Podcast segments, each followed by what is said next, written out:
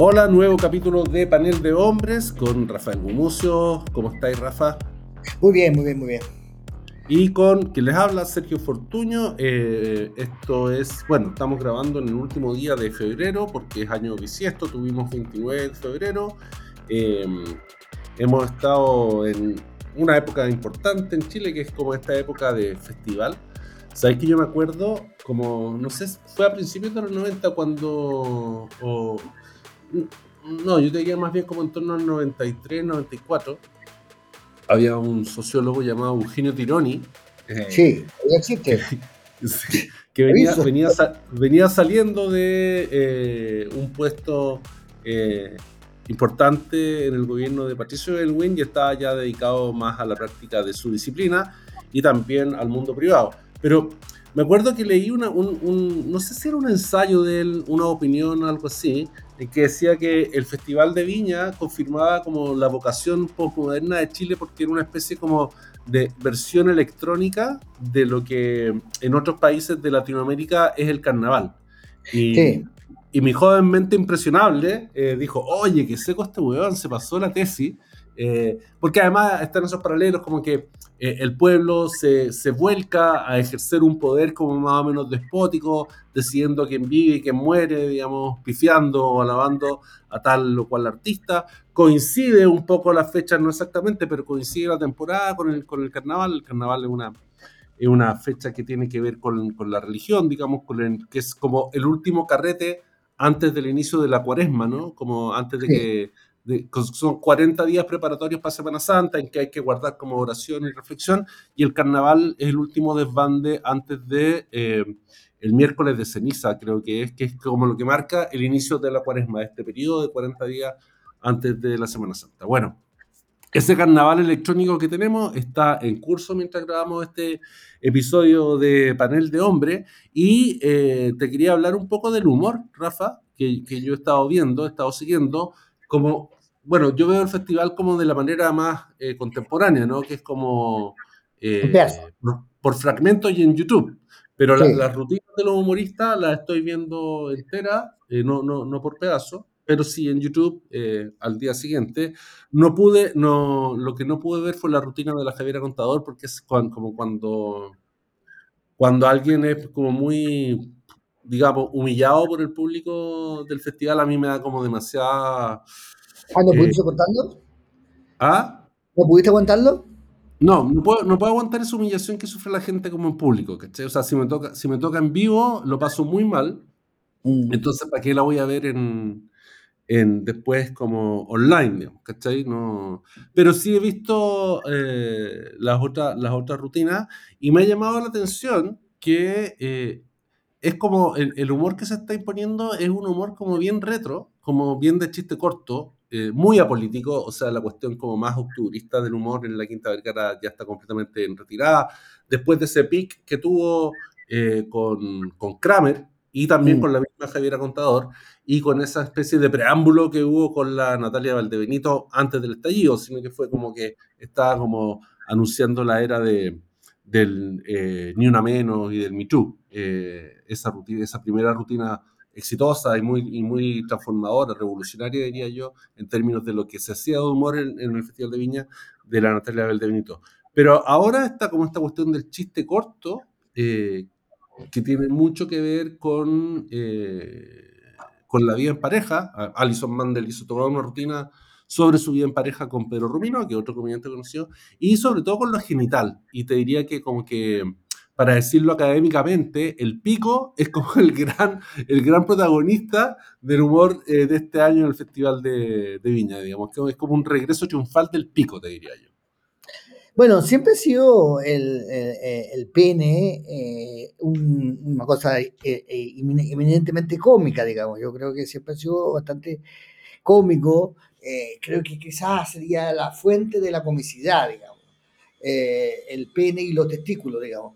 Eh, el hecho de que algo cuelgue bastante feo, generalmente, y que y esos colgajos son divertidos. Luego, además, su transformación también es, cómica, digamos. Eh, si no, si no, si no el, desarrollo, del personaje.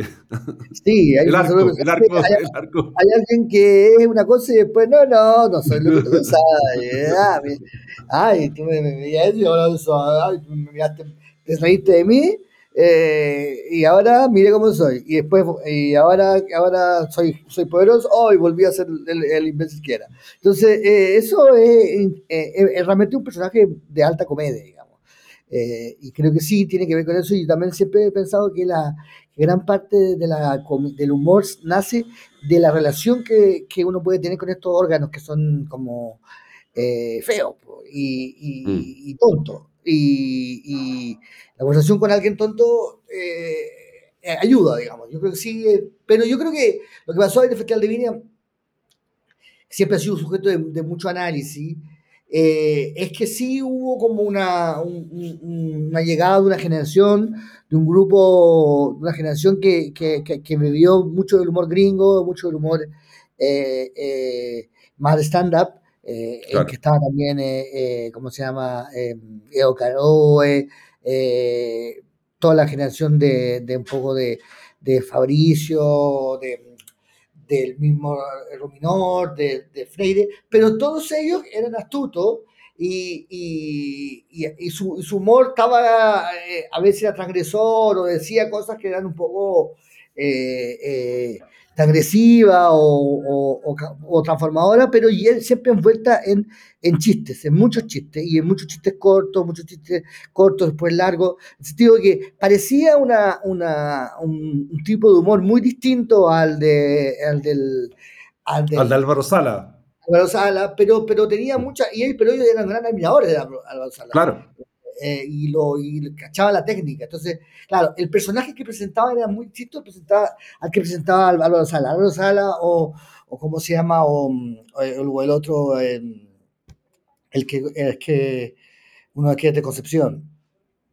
El nuevo Dino Ah, Dino, Dino todos esos personajes se presentaban como, mira, yo soy un tipo bueno abalazado, divertido, chistoso, eh, redondito, y como soy chistoso y redondito, voy a hacer chistes delante de usted. Ese es el personaje, ¿me entendí? O sea, el, el chistoso del asado o el, o el, chistoso del curso vino a hacer chistes. Ese era como el personaje, no, no, no, no, todos ellos tenían una historia trágica, eh, eh, eso es lo más divertido, que tú caché que Diego Gordillo tenía una enfermedad súper trágica, eh, eh, Jorge Chino Navarrete estuvo en un campo de concentración en Pisagua. En Pisagua, Chino Navarrete, claro. Sí, entonces, pero bueno, pero el personaje que presentaban el, el, era, oye, yo soy gracioso en la vida real, luego soy gracioso en el, en el, en el escenario. Álvaro Sala lo cumplía, que era bastante un tipo gracioso, en, que era bastante un tipo gracioso, eh, pero bueno, era un folclorista, era profesor de música, cosa que es bastante graciosa de por sí. Eh,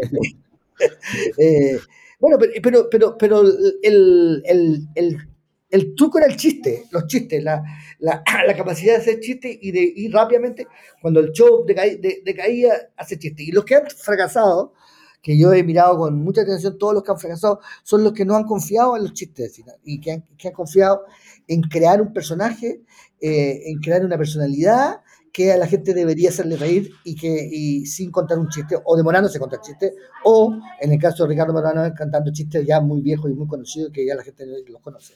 Entonces, es la confianza en el chiste lo que... Entonces, eh, eh, un tipo puede llegar y puede hacer una rutina totalmente octubrista Em, o totalmente, eh, ¿cómo se llama? Eh, clásica, pero si usa chistes y usa chistes rápido, va, va, va, va, lo va a conseguir. Si no usa chistes y, y, pone a hacer esos shows con, luces y, esos cantantes, y ponen a cantar y hacen todo un show, eso... Claro, se hacen vodevil.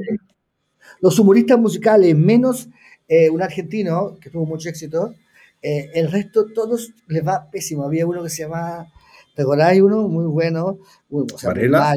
¿Ah? ¿Varela? Varela le va bien, le fue bien, más o menos, mm. creo. Sí. No, eh, a uno que le fue muy mal, uno era de Valparaíso. se me olvidó, bueno, pero, pero claro, ese yo creo que es el truco. La, la Natalia Valdebenito hizo un, show muy bueno, con mucho contenido feminista, feminista entre paréntesis, porque todo era como mi pololo, cuando mi, mi pololo se pone, no sé qué, o sea, todo, eran, era, era bien, bien, eh, la que tenía era, que desde el, era el punto, del punto de vista de la mujer, digamos, pero era una, una pero era distinto. Eh, pero ahí también eh, era, el show estaba construido sobre chistes y chistes bien dosificados, rápido, y, y, y, su propuesta, pues, en cambio, la de Sergio Feito, que estoy viendo aquí, mira. Sergio Feito, ah, Sergio Feito, claro. Hizo una con, con que, a la Krishna, con, con un burro, y no, no, no, no, no funcionó. No, y ahí, nada la, la Vanessa eh, Miller empezó como a hacer también un, show, como, como empezó a instalar un personaje, una historia, y, un personaje que caía eh, extraordinariamente mal, porque era una nana argentina, o sea, era, no, no, había por dónde. La, la, Natalia Cueva, que también hizo todo un, también un planteamiento musical. Ah, y ese para mí el mejor de todo, que es Rudy Rey. Rudy Rey ya, que fue un, uno que imitaba cantantes, como en las plazas en Viña. No, tenéis que verlo, es genial. Bueno, no, duró ocho minutos y medio y claro, e, ese tipo de cosas no funciona. Meruane era un caso eh, de, libro, porque Meruane era una persona que se encontraba muy divertida a sí mismo. Entonces, eso es muy malo para uno, para porque se, está, se reía antes de los chistes, se reía él de los chistes antes de los chistes, y, nadie lo. nadie, nadie, nadie, más que él se rió. Y Harry Dueña, que tuvo un poco el, síntoma mm, eh, eh, de la Javiera Contador en este, en, este, en este festival, que era instalarse como un personaje, eh, mostrarse como un personaje que no era un personaje demasiado simpático, porque, claro, el, el el personaje simpático siempre es como el personaje completamente loco, e irresponsable. El, el, ¿Te uno, un, payaso que hacía Ruperto, que era completamente. No, no, no, era nada interesante su. su pero era un curado, loco, ¿me entendí? O Felipe Abello, que es un tipo que está afuera, pero. pero pero personas como la Javi Contador que, que compran útiles escolares eh, eh, o que no da risa, po, no, no, ¿Te acordáis de, los, de los útiles escolares, digamos? son, gente demasiado instalada en el mundo como para producir risa por sí mismo. Pero igual tienen que apoyarse por buenos chistes, que la Javi Contador lo hizo la otra vez y le fue súper bien. Eh, eh, pero, pero eh, la idea Estaban mejor los chistes, sí. No, la idea es que yo soy divertida, y yo soy súper divertida, porque yo soy súper loca, y, y, No, porque nunca no, son mujeres de la burguesía eh, que o compran útiles escolares o, tienen plan en SAPRE, o, ¿cachai? No, no, no da risa. No, no, da risa. Eh, no, no producen... el, el, ¿Ah? el, caso de, también está el caso de eh, Natalie Niclou, que es como otra exponente de la generación de comediantes actuales, que en vez de confiar como más en, el, en la estructura del chiste, digamos, de, de, tirar un enunciado y hacer reír como prontamente, digamos, en la siguiente oración, también optó por una, por una rutina como más de corte aleccionador, diría yo, y también le fue porque también es un poco eh, lo que le pasó a Jani Dueña, digamos, y después con más, más notorio todavía con estas apelaciones a la sororidad, que imagínate en la quinta americana estar apelando a la sororidad, digamos, eso que ah, eh, es como hablar de copete con los mormones. Exactamente, no, y ella, la Jani lo hizo, eh, fue un, suicidio, porque ella, trabaja en dos de los programas más queridos de la televisión chilena, los que puse La Divina Comida. La Divina Comida, donde ella es la voz lo hace muy, muy bien, y eh, el entretenimiento donde ella hace el... Es patana. Sí, así, muchas voces y muchas voces más. Entonces, ella lo primero que dice es que le carga eso, que eh, ¿cachan en la Divina Comida? Ah, esa weá tonta. Eh, ay, mm. yo viendo esa weá que viene de niños, odio a los niños. Como, o sea, tú tenías dos pasaportes al, al, al, al tenías dos, dos, dos, dos haces en la manga y los tiraste. Eso fue un suicidio total, para inventar su personaje de una solterona mm. eh, que ve serie y que, que, se tatúa y está como enojada. Que un personaje muy gringo, pero que en Estados Unidos no existe el Festival de Viña, ¿me entendés? O sea, todos esos humoristas que, que, que, que, que, se acaba de morir eh, Richard Lewis, uno de ellos, eh, claro.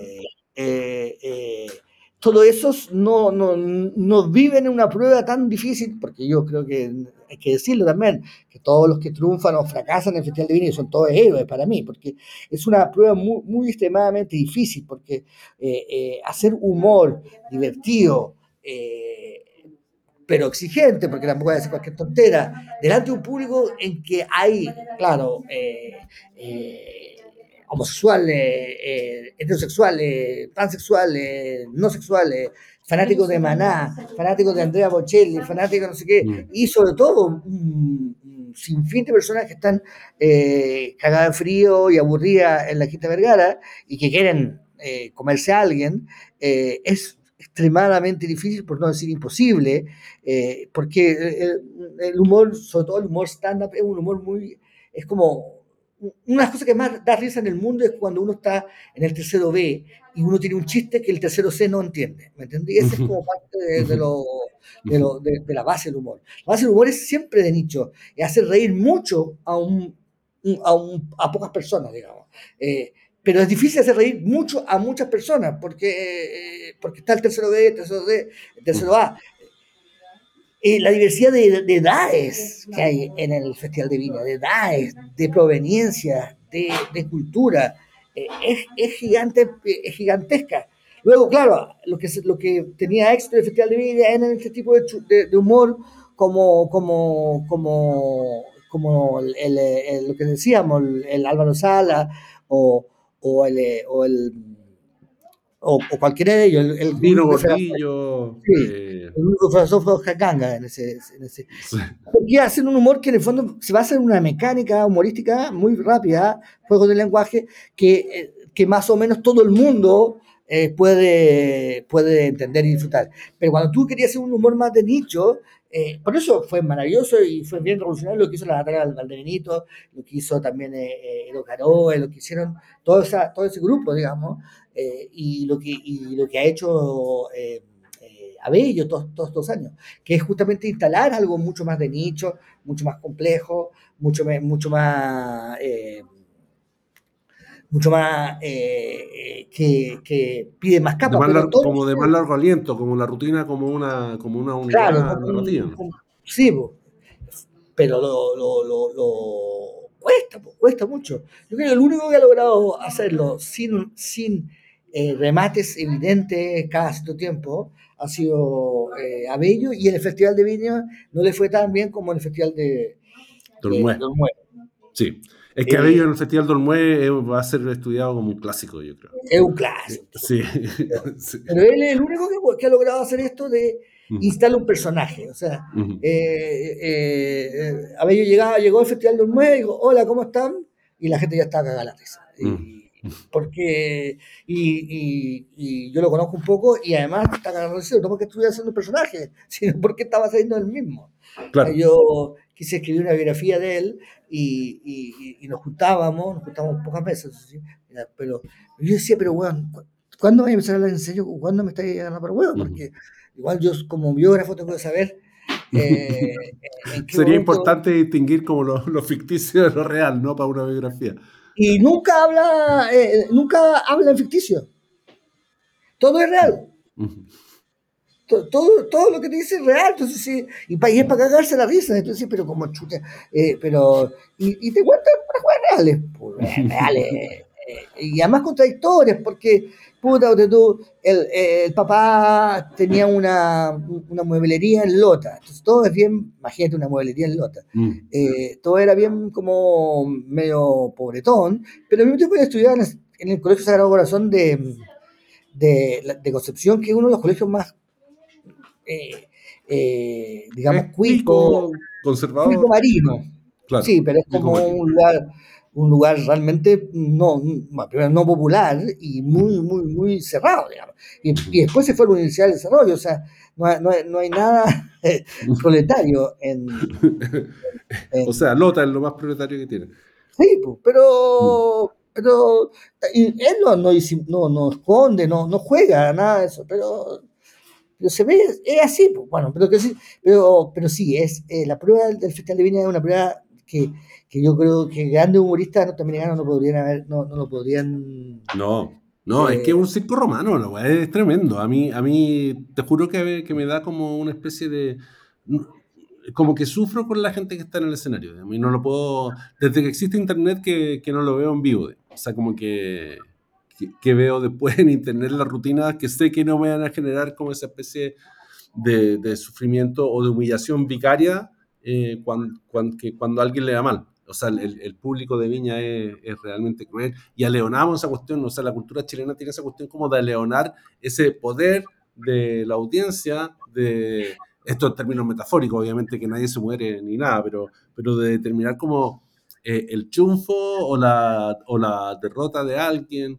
eh, y el triunfo también es monillento. O sea, cuando, también me carga cuando a alguien le va bien porque es como, eh, este es su público que te quiere y que, y que reconoce que tú has dado todo por él. O sea, imagínate con, con Lucho Miranda, que tuvo una rutina súper buena, eh, toda esa cuestión sensiblera al momento de la gaviota, eh, para mí es tan, es tan insoportable como, como esa parte en que, en que se humilla a un artista, O sea, tiene, tiene esa cuestión como de, de estrujar emociones eh, al máximo, eh, como muy de... Había también a propósito de Lucho Miranda que agarró para el hueveo como bien, de forma bien divertida, es una moral bien teletón, que a mí también me cuesta. Eh, no, sí, horrible. Y además que yo, yo, yo, yo por el Instituto de Estudio Humorística tengo que, que entrevistarlo a todos mm. y, y, es increíble, porque claro, porque se juega mucho, porque si les va bien en el Festival de Viña, son un año o dos años. Es, pega para todo el año, claro. De, y pega, es, otro nivel, o sea, eh, eh, eh Urrutia, Diego Urrutia, que, que, que, lo llamaron y, y, vino cuando, cuando se bajó Yerko. Caíno, y Fino una, con una rutina bastante buena, pero bastante chica, digamos. O sea, una, rutina, porque el cabro tiene, sé, ocho años. Eh, eh, después lo, lo, entrevisté en el canal, o sea, en la, en, la, en, la, universidad, se llenó, se llenó, o sea, era como una weá muy, muy, muy, muy grande, ¿cachai? Y, y por una, un show. Entonces, y al revés, si te va mal, son dos o tres años de... De, de ostracismo. De, ostracismo, de remala, de... Igual, como el mundo es medianamente justo, después también te invitan a, a, al que le fue mal, eh,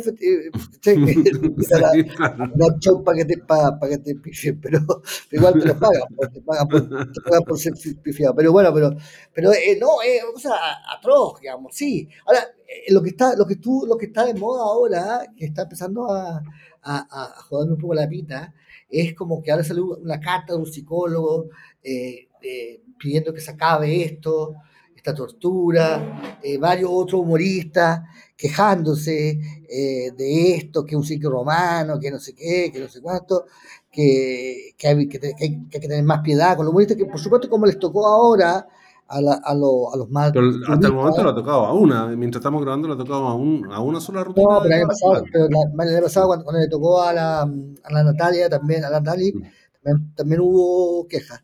Eh, claro, y, y a mí me, me, empieza un poco a reventar como los mismos que te decían, este es un síntoma social, eh, debería la élite darse cuenta de lo que está pasando, los políticos deberían anotar que esto es lo que está pasando es súper importante. Los mismos ahora están pidiendo como piedad, yo escucho como tú, humanamente, porque además los conozco y sé de, del talento de muchos de ellos y de la mayoría de ellos, digamos, porque uno va a ver shows de, de estos mismos que son pifiados en Viña a a un café y te, y te reventáis de la risa, o sea, son mm. realmente muy, muy buenos, ¿me entendí? Pero eh, eh, lo que quiero decirte es que, es que, es que si, si te ponía eso, que encuentro terrible, eh, no podía llorar, digamos, y, y, o si no, lo devolví la plata, nomás. Pero claro, sí. es, no, yo encuentro que, que, que, el festival es más o menos también, además, conocido por pagar bien, digamos, a tener un contrato con el festival probablemente no es como antaño, donde ya las cifras eran bien astronómicas, eh, pero, pero es una paga buena que en el fondo yo creo que está bien cobrar lo más que podáis para el festival, pues es que es mucho el riesgo, en el fondo, y el riesgo siempre tiene un valor. Y hay una, hay una queja que sí me parece súper atendible, que parece que les pagan menos que los artistas. que a los músicos. Sí. Bueno, Y eso sí, eso sí que es injusto porque el Festival de Viña, nadie, nadie se acuerda del Festival de Viña que cantó el año pasado. O sea, no, no, claro. Bueno, son más caros, también son más caros los músicos, digamos. O sea, sí, son más caros, pero. Cristina Aguilera llega con, no sé, 20 hueones, ¿cachai? Claro, pero el, festival sin los humoristas ya no sería nada. O sea, no, y, los momentos más altos de sintonía generalmente los marcan ellos. Sí, así que yo creo que debería ser muy bien pagado, esto, en eso estoy de acuerdo.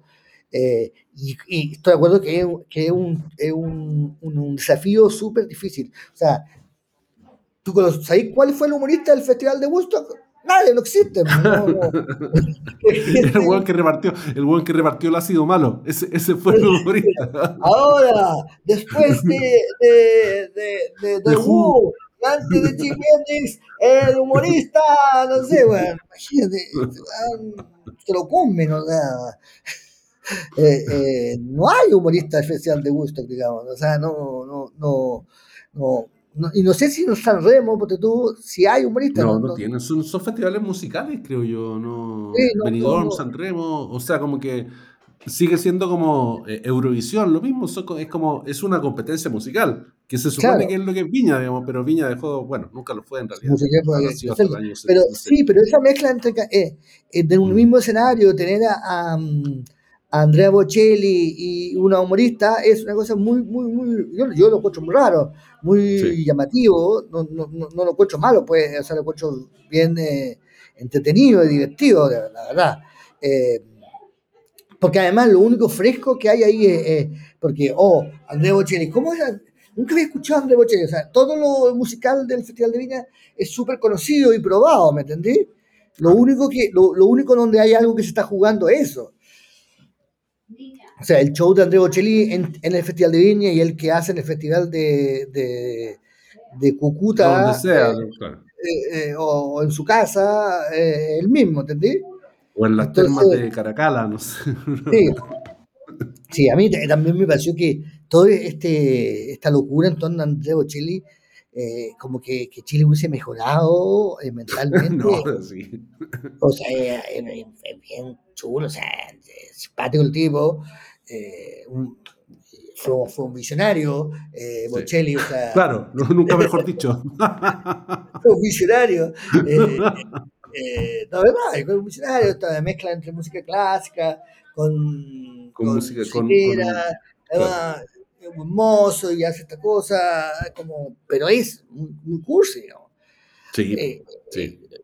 La ópera es muy cursi, a mí me, a mí me gusta, pero la, ópera alemana, sí, la, la, ópera italiana es muy cursi, o sea, no, no, no es una forma, no sé, yo creo que voy a tirarme, pero no, no le veo la, la, la gran característica cultural, digamos.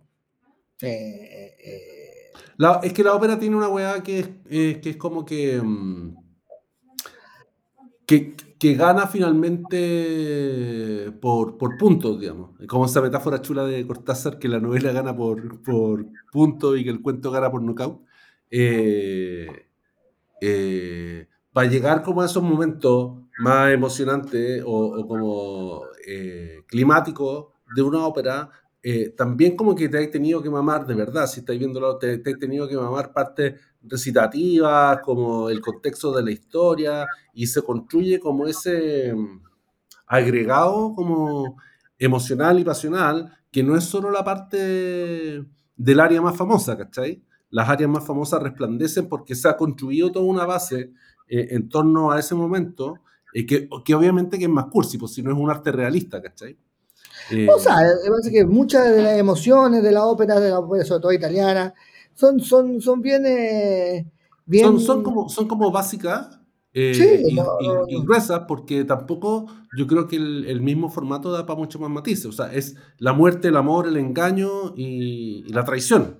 ¿Cachai? Ah, la, la, ópera alemana no, son un poco más filosóficos, no sé, más. Sí, tienen que ver con el, con el origen de un pueblo, etcétera pero ah, sí, pero Andrea Bocelli. Pero Bocelli hace eso, le quita, le quita como todo este contexto que, que, una ópera como que se encarga de construir para presentarte como los tres minutos destacados, ¿cachai? Es como un Reader's Digest de la ópera. Sí, sí, no, pero no me, no me, pero no, me, me, da un poco de risa y un poco, de, un poco patético de que si hay orquesta y coro, todo mejora, ¿me entendí? No, claro, no, es una tontera. Sí, sí, sí. si hay un buen con humita, ya estamos al otro lado. Claro, si el cobarde de, de, Peso Pluma hubiese venido con orquesta sinfónica y coro, capaz que lo aplaudo, ¿entendés? Fue un cobarde, Como Juan Gabriel en el Palacio de las Artes. Bueno, eso es maravilloso. pero claro, pero, pero sí, esta, eh, eh, eh, este, como esta locura de que, de que ellos, de que así aquí Chile está mejorando, siempre ha sido, siempre, la ópera ha sido una música popular para una pequeña burguesía que, que y cebollera, si no, no, es tan, no tampoco es tan elaborada. No, bueno, es gente, que domina una, es gente que domina una técnica muy difícil que es la técnica del canto lírico.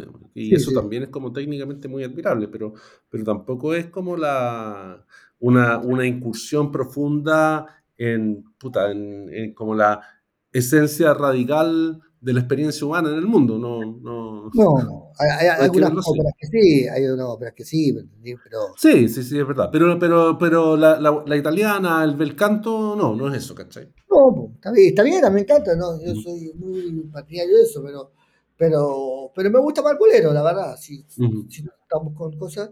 Eh, eh, pero claro, pero, pero el Tango, esa, esa, es el, como el refrán que dice que el tango es la añoranza del cornudo y el bolero es el lamento del pajero.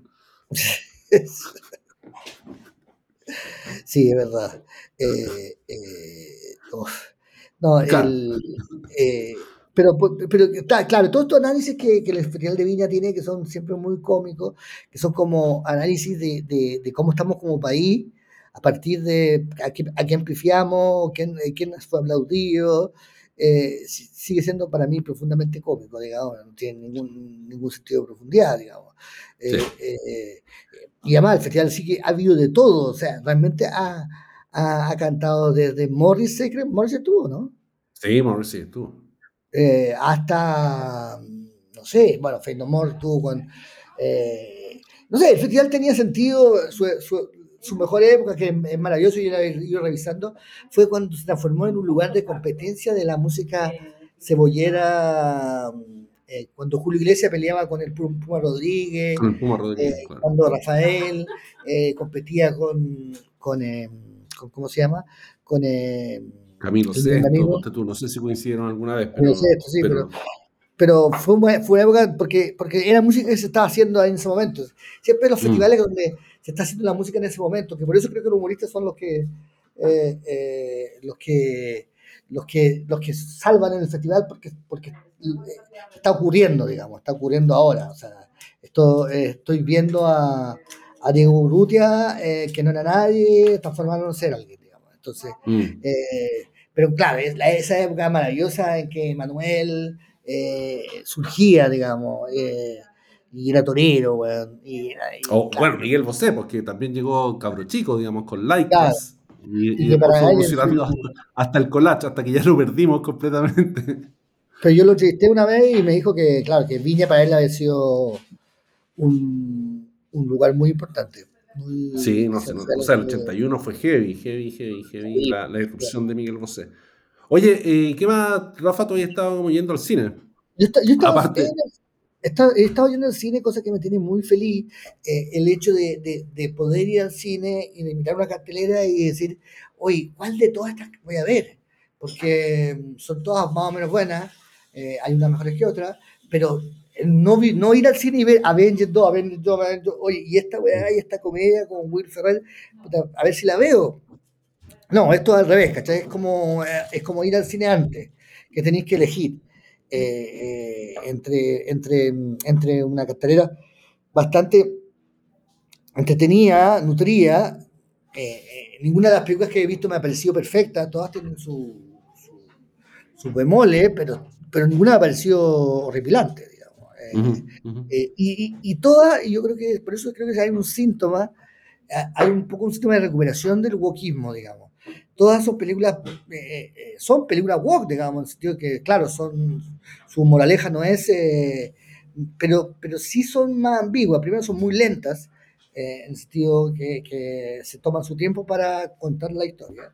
Y, luego son historias que son todas moralmente ambiguas, eh, aunque por supuesto termina eh, la inocencia venciendo al, mal, pero eh, son, son ambiguas, son complejas. Por ejemplo, May December, que se llama, que en, castellano tiene un nombre ridículo, se llama Secreto de un Misterio, o Misterio de un Secreto, una cosa así. con, con Julian Moore y y, Natalie Portman. Eh, está basado en ese caso increíble de esta profesora que se, que se acostó con su alumno. Eh, ¿Te acuerdas cómo se llama? Eh, Mary Kay. Eh, un apellido, bueno, pero en este. ¿Pero es un caso gringo como hace unos 10 años? Claro, más. Sí, sí, me suena.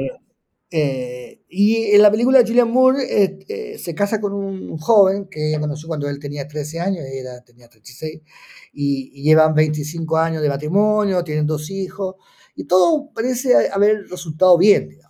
A ver, a ver, a ver. y, y Natalie Portman es una actriz que quiere actuar de ella en una película, en un biopic, y que por eso quiere conocerla y, y vivir con ella. Entonces, se, da la escena bastante friki, donde ella pasa toda una semana viviendo con, con la persona en la que va a actuar. Eso, no, no, voy a spoilear nada, eh, pero la idea es genial. Y, la manera que tienen de abordar el tema, que es un tema muy espinoso, espinoso y espinudo, que es el tema de, de del sexo de, un, de una mayor eh, con un menor, digamos, está muy bien hecho, porque eh, eh, la película rehuye del, del, moralismo, pero, pero también rehuye del inmoralismo. Tampoco dice, oye, ay, usted es moralista, no, no cacharon, es un verdadero amor, y tampoco entra en, oh, es un abuso de poder, sino que muestra los verdaderos problemas concretos, reales, eh, de, de, de, esto, y los verdaderos dramas reales de esta, de esta historia que, que son muy y muy, muy bien hecho. Hay una parte que todo el mundo ha aplaudido mucho, que a mí me pareció al revés, terrible, que eh, el, el, director, que un, tipo que eh, nunca sabía pronunciarlo bien, pero es Todd eh, Aines, Todd Haynes es que es como un, director muy querido. sí, Todd Haynes, el que hizo Velvet Goldmine, por ejemplo, sobre el glam rock. Yo, eh, yo, nunca lo podido soportar, porque lo encuentro siempre un tipo retorcidamente eh, hondero, eh, como que siempre he sentido que ha sido como auspiciado, desde siempre como que fuera un genio cuando todavía no lo ha probado. Velvet Goldmine es una película eh, exageradísima, sin mucha gracia. Eh, eh, después hay una que yo, se llama... Yo, ahí te, te, apaño, Rafa, también creo que, que, es un poco manierista en el fondo, Todd Es, es, como, un, es como un oportunista estético. Sí, soy gay y, y, soy súper gay, y mira que yo soy gay, y entonces me tienen que aplaudir, porque si no, me, enojo. Entonces, un poco así. Entonces, después hizo una película que para mí es una de las peores películas que he visto en mi vida, que se llama I'm Not There, que es una película sobre Bob Dylan, eh, realmente una, una basofia. Eh, ¿Esa es donde distintos actores hacen de Bob Dylan? Sí, sí, una basofia ah. eh, digna de creerse. Eh, después hizo Carol, que es una película mm, bien, bien, bonita luz, bien dirigida, pero también conducente después, y, después hace, hace, esas películas que hizo con Julian Moore, donde mm, em, eh, como copiando un poco eh, el, el, el, cine, el cine mm, kitsch, el cine como de, de, Douglas Sirk. Y, pero son todas cosas que ya conocidísimas, o sea, ah, Douglas Sirk, eh, una, una película del año 50, pero uno, ahora mostrando el amor prohibido y todas esas tonterías que ya uno ya, que ya no es necesario ver la película, ya está hecha. Pero en este caso hace una buena película. Además ya fueron, que además ya fueron reelaboradas por Almodóvar, digamos, hasta el Sí, sí, por eso. Es como un Almodóvar, pero sin talento. Eh, eh, o con poco. Y, pero en esta tiene un muy buen guion, pero hace una cosa que le pone una música muy dramática, que es una música copiada de otra música de Michel Legrand, que, de otra película que se llama Go Between, una película muy buena de Joseph Loss, entonces es una reinterpretación de una música de, de, Legrand para esta película. Eh, ahí se pone como esta cosa que, es que esta película es Douglas Sir, que yo uso los mismos trajes que uso Douglas Sir con los mismos, ese tipo de... Y, también todo lo filma un poco como una serie, como un poco como serie de televisión, como película de, televisión de de los 80, digamos, con una cámara. Se me rehabilitó porque le preguntaron en una entrevista a él si, si lo había hecho de adrede y él, dice que no, que él, él se toma la música en serio y la cámara en serio. Eso me lo, me lo. Pero muchos mucho, eh, eh, mucho cinéfilos dicen que bueno, como se burla de su propia película, como le pone una música súper dramática, porque de repente ella está como abriendo el refrigerador y dice, oh, me faltó la Coca-Cola, y dice, ay, la música, caché. Eh, eh, pero bueno, pero, pero una muy buena película y, y, y, se me realizó este Thor que ya, lo, que ya lo han puesto como en la lista de los mejores directores de la historia en varios, varios, varias, en varios rankings. Sí, no, seguro. Eh, bueno, y después vi, vi la de Wim Wenders, la que se llama Perfect Days, y, me bajó una nostalgia así gigante de, de Wim Wenders, o sea, Wim Wenders que, no sé, en, tu vida, en mi vida Wim Wenders fue muy importante, me di cuenta. O sea, Wim Wenders fue un... Yo te diría que fue como formativo, como para, sí, sí, no, para, gran parte de nuestra generación hace mucho tiempo que no, que no veo nada, nada bueno y esta me pareció muy buena. Eh, no, no es genial, pero es Wim Wenders con esa es una vida japonesa, con, super japonesa, sobre un tipo que limpia baños en Japón. Los baños de Japón son como para ir a vivir eh, toda tu vida, son preciosos, y, increíbles, y, además son hechos por unos arquitectos totales, son como lo mejor, lo mejor del mundo. Eh, y el tipo limpia los excusados, que son esos excusados que te, que te limpian hasta la conciencia, digamos. Mm. Eh, y escucha... Con, chorritos, con distintos tipos de chorritos programables. Claro, y escucha música, y tiene unos cassettes donde escucha música, que es la música que Wim nos obligó a nuestra generación, nos obligó, no, no, nos hizo escuchar, que es Lou Reed, eh, los primeros Rolling Stones, Van The Kings.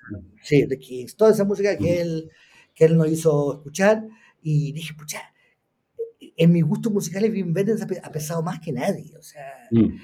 y, tiene, tiene esa cosa Wim Wenders maravillosa, hace estas películas que hacía estas películas que sobre todo que, que vimos en el, el Cinearte Normandí, que eran como pasaban en Múnich o en Frankfurt, y todos los buenos creían que vivían en Estados Unidos, eh, y escuchaban Bob Dylan o, todas estas cuestiones, o blues, eh, vivían en Alemania, estaban ahí, nunca hay sexo, nada de sexo, nada de sexo, nada de violencia, realmente son hechos por un cura, pero un cura franciscano. Eh, y, claro, y tiene esa cuestión que todo se era en Alemania, en una Alemania que era Estados Unidos, donde la gente eh, iba con Jukebox y, y, iban a moteles de carretera, pero todo esto en Alemania. Y después, cuando se fue a vivir a Estados Unidos, hace París, Texas, que hace una película alemana de, de, gringos viviendo en Alemania, pero en Texas. O sea, eh, eh, y hace esa película maravillosa y estanísima, donde logra que Natasha Kinski en su mejor momento, en el momento de mayor belleza, con un, eh, trabajando en un pep show, o sea, eh, siendo la persona más deseable y, logra que no haya sexo ni, sexualidad en una cosa que es Natasha Kinski en, en, Texas. Bueno, pero me bajó una, una fuerte nostalgia por alguien que, vi, que en el fondo había construido mucho de los gustos de uno, digamos, y la, la, forma de, de, ver el mundo, de pensarlo y todo. Sí. Oye, ¿sabéis que a mí alguien más, más enterado de la, de cómo, de la industria cinematográfica eh, me contaba que, claro, que lo que está pasando es que ya implosionó el universo de los superhéroes, y por eso que ya no están todavía en la cartelera y pensáis que estáis en 1985, donde estáis viendo películas con diálogo, eh, con algún tipo de conflicto que no es como el bien y el mal, como casi en abstracto, sino que con rollos humanos, y, que eso, y que eso es una tendencia que se está consolidando. Lo que puede pasar, sí, es que venga mucha película sobre personajes históricos tipo Napoleón. Ah, sí, eso sí. eso, eso, podría, eso podría como reemplazar a los, a los superhéroes. Eh, bueno, está, me dijeron que no, que no valía mucho la pena, pero ver para creer, la, una biopic nueva de Bob Marley. Y este proyecto, y este proyecto de hacer una, y este proyecto de hacer eh, una, una cuádruple biografía de los Beatles con Sam Mendes, donde cada película se se centra en un, en un integrante del grupo, ¿cachai? O sea, una película de Lennon, otra de Paul McCartney, etc. También, bueno, también vi que vi me, asusta, me asusta ese proyecto. Sí, a mí también. Yo también vi eh, Anatomía de una caída, que es una película francesa, eh, actuada por una alemana, que eh, está nominada por dos películas.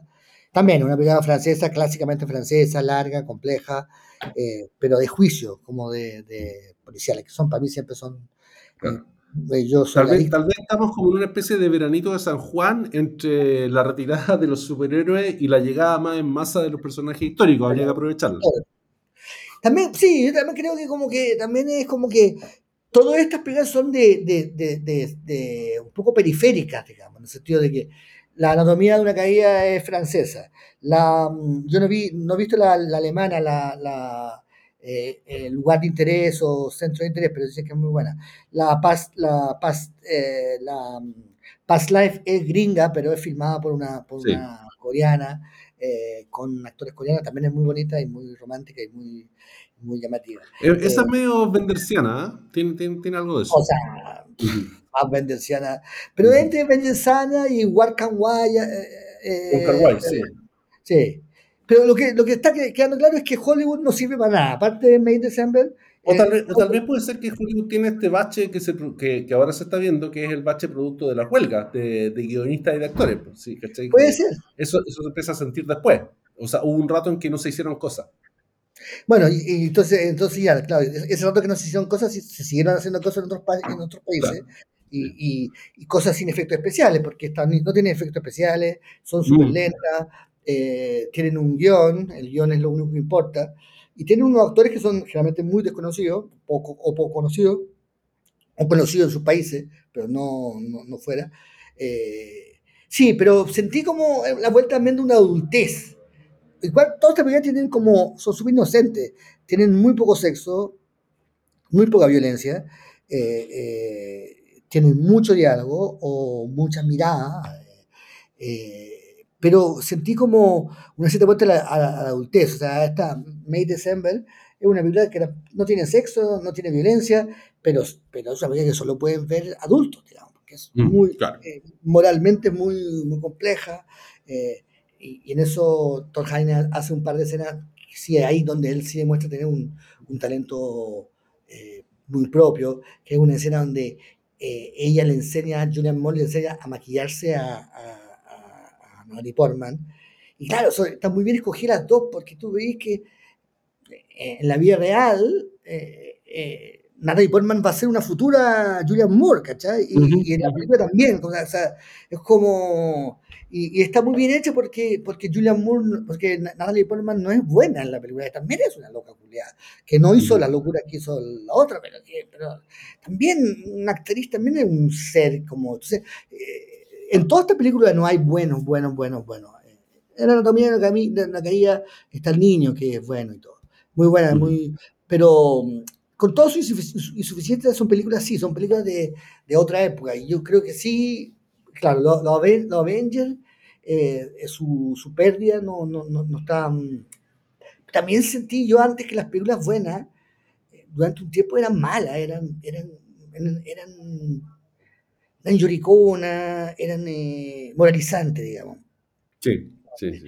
Eh, ya que siento que es mucho menos, o sea, siento, sentí todos estos años eh, que el miedo es poco creativo, es, no ayuda a ser creativo. Entonces, mm. sentí que, que, la industria cinematográfica y la industria literaria también estaba muy asustada. Entonces, tú tenías puras películas hijas del susto, digamos. Sí, y, sí, correcta, y en ese sentido medio predecible, como la sí, Roma, Roma, digamos, ese tipo de cuestiones.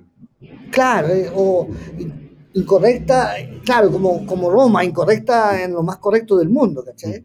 Eh, eh, no, la que, la que yo, yo, veo por pedazo, cada vez que me aburro un poco, veo un, un poquito de, de, ella, es Bardo, de, de González Iñárritu, que es una de las películas más malas que la historia de la humanidad, eh, y que me entretiene mucho, porque pues, es mala, pero es, es, es, producto de un ego, de un ego enfermo, es una película, es la película que un director latinoamericano quiere hacer, la que nunca pudo hacer y que quiere hacer, que es como, quiero contar mi vida, mis problemas, mm. y entonces, es muy buena, es muy eh, delirante y estúpida. Bueno, pero quiero decir Oye, yo vi una, una, una película gringa del, del, del, año pasado que no ha llegado a Chile, y que, y que, la vi online, pero, pero no en Chile, digamos, no está disponible online en Chile, a menos que se pueda arrendar online en algún lado, eso no lo sé.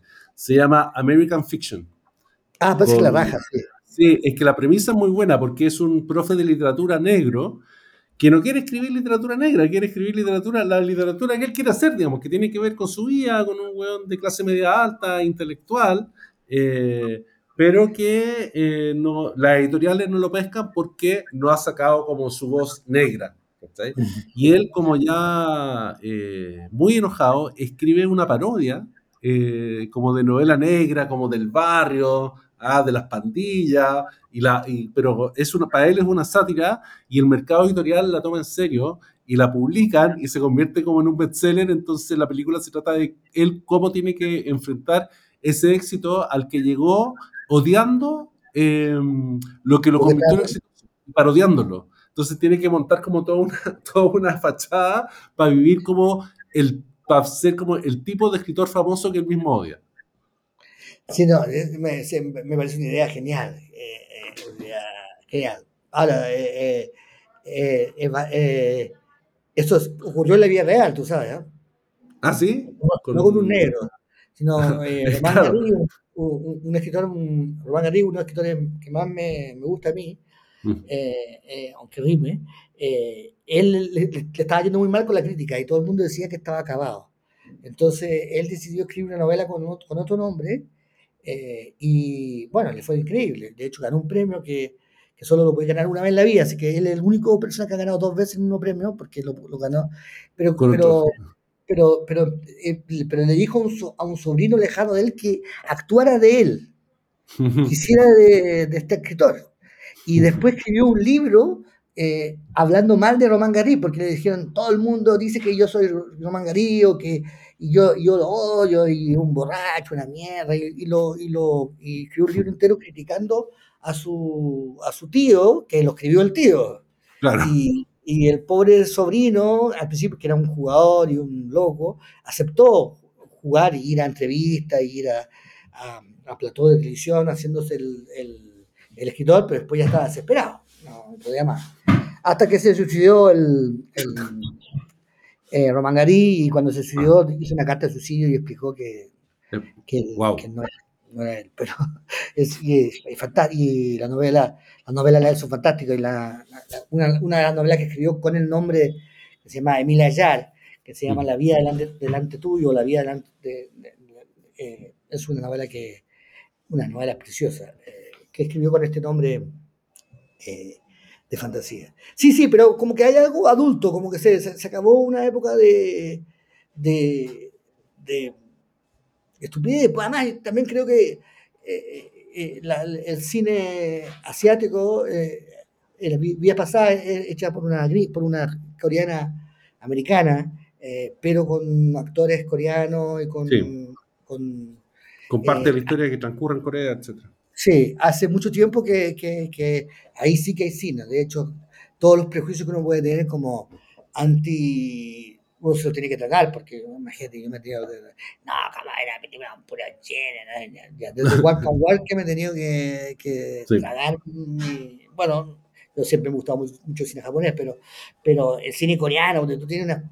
El cine coreano, donde tú tienes... No, no está, pero las otras películas coreanas tienen un humor autoderrisorio, como una cosa muy, no sé si es chilena, porque cine chileno no tiene, pues, ojalá lo tuviera, eh, eh, de, reírse de su propia, bueno, que salía en Parasite, de reírse de las clases sociales, de reírse de su propio comportamiento, que algo que uno no, no sospecharía, digamos, de los coreanos, digamos.